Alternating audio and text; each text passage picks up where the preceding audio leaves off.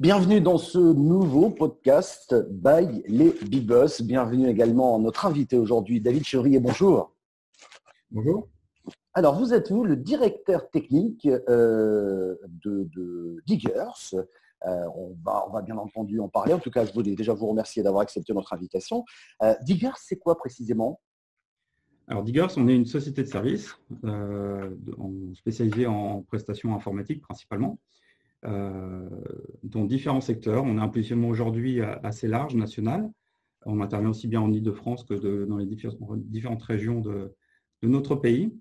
Et euh, on a une expertise assez euh, poussée sur les sujets techniques autour du développement, du DevOps ou de la data. Alors, on va l'expliquer tout cela, mais j'aimerais qu'on commence par le début, si vous êtes d'accord. Sur votre site, lorsque je suis allé voir, le premier mot qui ressort, enfin, c'est deux mots, c'est Smart Consulting.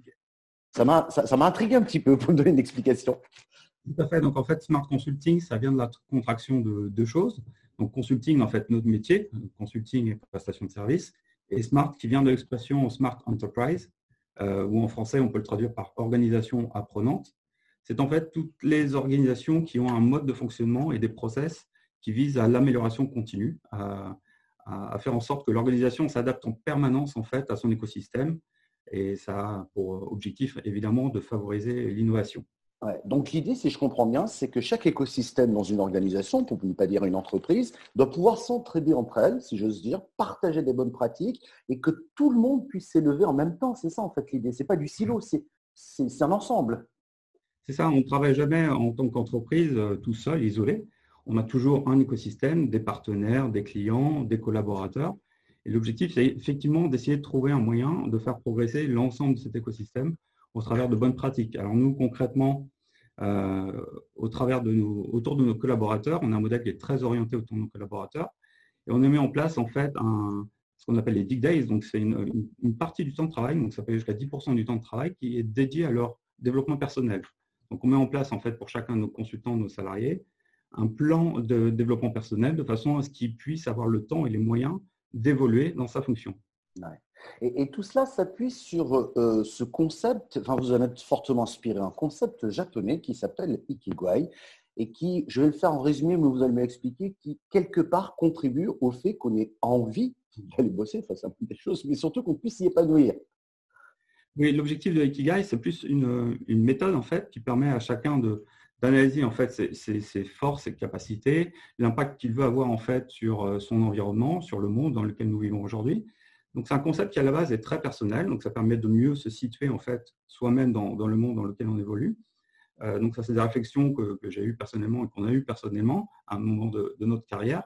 Et puis on peut aussi décliner ce concept au niveau de l'organisation, c'est-à-dire comment Diggers en tant qu'entité euh, peuvent se faire une place dans, cet écosystème euh, économique et social en fait, et donner de la valeur et donner du sens en fait à ce qu'on fait, à ce qu'on réalise. Pardon pour la question naïve, mais et Pardon, euh, ça s'apprend On peut ça, se mesure? Je ne sais pas, j'ai du mal à le savoir. Ça se mesure en bah, le retour qu'on peut avoir sur, sur soi-même, sur son bien-être en fait. donc c'est plus un, process itératif en fait. Donc ça reste un outil euh, et qu'on peut travailler euh, soi-même en fait régulièrement de façon à voir effectivement si on se sent mieux, si on se sent plus épanoui et si on, progresse en fait en tant qu'individu et en tant qu'entreprise. Hmm. Je ne passe pas du coq mais c'est intéressant parce qu'après on va parler des entreprises qui aujourd'hui se réinventent, donc il faut peut-être trouver aussi des méthodes personnelles pour pouvoir le faire. Mais ça, ça veut dire quoi? Qu'il faut savoir faire un peu d'introspection, je vais y arriver, pardon. Il faut, s'auditer soi-même, comment, comment, comment on s'y prend oui, tout à fait. Donc, ça, il, y a, il y a tout un, outil en fait qui permet de, faire cet audit de soi-même. Euh, et donc, il faut, oui, il faut prendre un petit peu le temps. Il faut, il faut faire appuyer sur pause et se poser les bonnes questions et s'analyser soi-même ce qu'on a fait, ce qu'on a envie de faire et ce qu'on est capable de faire également. Si je vous pose cette question, c'est que je me suis aperçu que beaucoup de chefs d'entreprise aujourd'hui, quelle que soit la taille de l'entreprise d'ailleurs, se posent la question sur ce que l'on appelle aujourd'hui la réinvention. On va parler de reconstruction. Et cette réinvention passe souvent par le manager. C'est souvent lui qui va prendre ou insuffler, on va dire, un, nouveau courant dans, l'entreprise. Vous, vous les conseillez. Qu'est-ce que on va voir un peu ce qui a changé entre temps, mais d'abord, j'ai presque envie de dire quelle est la première démarche, quel est le premier conseil que vous diriez? Là, on vient de dire que finalement, réfléchir sur soi, c'est un investissement sur l'avenir. Oui, c'est un investissement. Donc, c'est un, mode de management, c'est-à-dire qu'il faut avoir l'ouverture d'esprit de se dire, OK, je vais, je vais prendre soin de mes collaborateurs et je vais leur laisser l'opportunité aussi de s'exprimer. L'innovation, la réinvention ne passe pas forcément, ne vient pas forcément directement du, du management. Il faut aussi s'inspirer des retours des collaborateurs et donc il faut donc leur laisser la liberté de s'exprimer. Donc c'est oui un type de management qui doit être un peu ouvert, euh, mais il faut, euh, ça vient aussi de chacun de nos collaborateurs qui doit être force de proposition et, faire poser d'initiative aussi dans ses activités personnelles. En même temps, ça peut être aussi un peu la quadrature du cercle, si j'ose dire, parce qu'on veut aller vite, on veut rattraper l'année et on se dit, je vais peut-être pas trop réfléchir, mais agir pour faire du cash. En clair. Oui, alors euh, ce qu'on peut voir en fait, c'est que les, toutes, les, entreprises ont envie de rattraper effectivement un peu le retard. Alors, il y a une incertitude qui pèse puisqu'aujourd'hui, on n'est pas encore sorti de la crise euh, qu'on a, traversée. Donc, il faut être prudent, euh, mais, euh, il ne faut pas aller trop vite non plus. Donc, il faut prendre le temps effectivement de, réfléchir. Certains ont pris le temps pendant cette période un petit peu plus, un petit peu plus lente. et on voit par exemple des clients qui, qui étaient totalement fermés auparavant au, télétravail, en tout cas au travail à distance. Alors, les conditions dans lesquelles ce télétravail s'est réalisé pendant cette, cette, période de confinement ne sont pas des conditions normales. Euh, les personnes n'avaient pas forcément euh, l'espace chez eux, l'équipement. Les entreprises n'étaient pas forcément euh, n'avaient forcément l'infrastructure nécessaire. Donc, c'était très compliqué. Mais beaucoup ont vu aussi des bénéfices en fait de ce travail à distance. Et aujourd'hui, nous, on, intègre cette nouveauté cette nouvelle vision pour ceux qui le souhaitent en proposant une offre de ce qu'on appelle le flex consulting.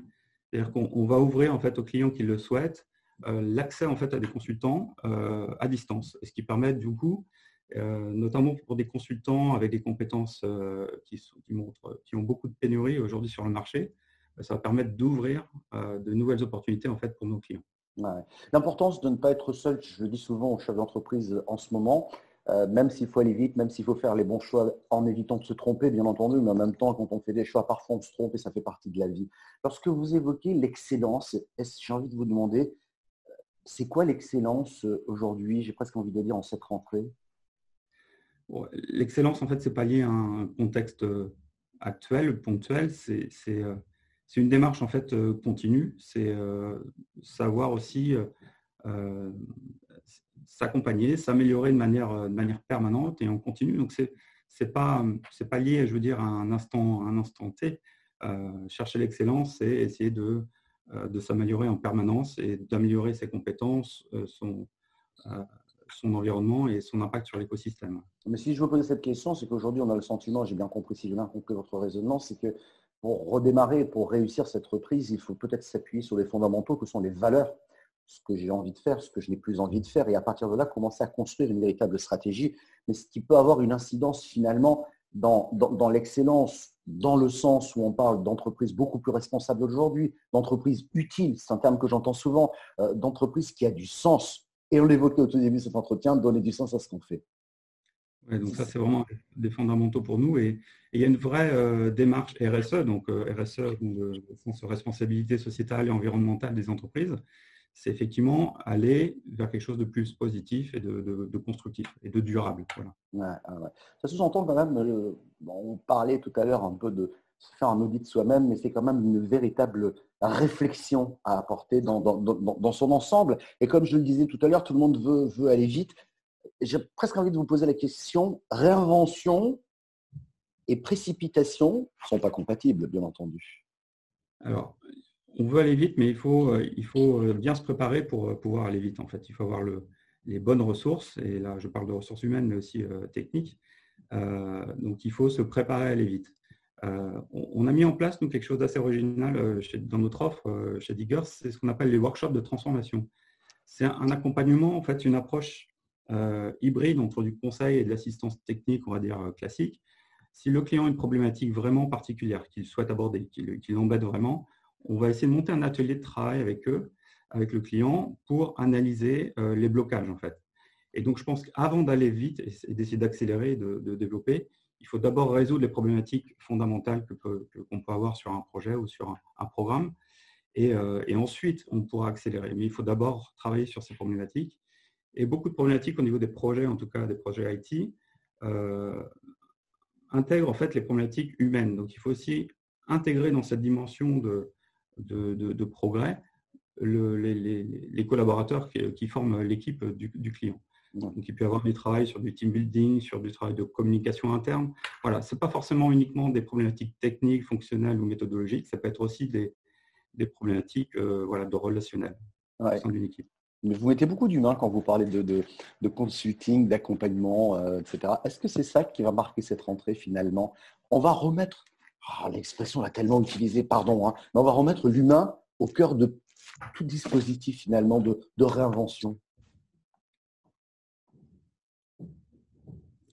Une petite coupure. Euh, j'imagine que la question c'est de savoir si on doit remettre l'humain au centre. Alors nous, il est au centre de notre modèle, effectivement. Et je pense que dans des conditions comme celles qu'on a pu traverser, euh, l'humain reprend effectivement euh, toute son importance, euh, même si on doit apprendre, on a dû apprendre à travailler à distance, certains ont dû apprendre, et ce n'est pas forcément facile.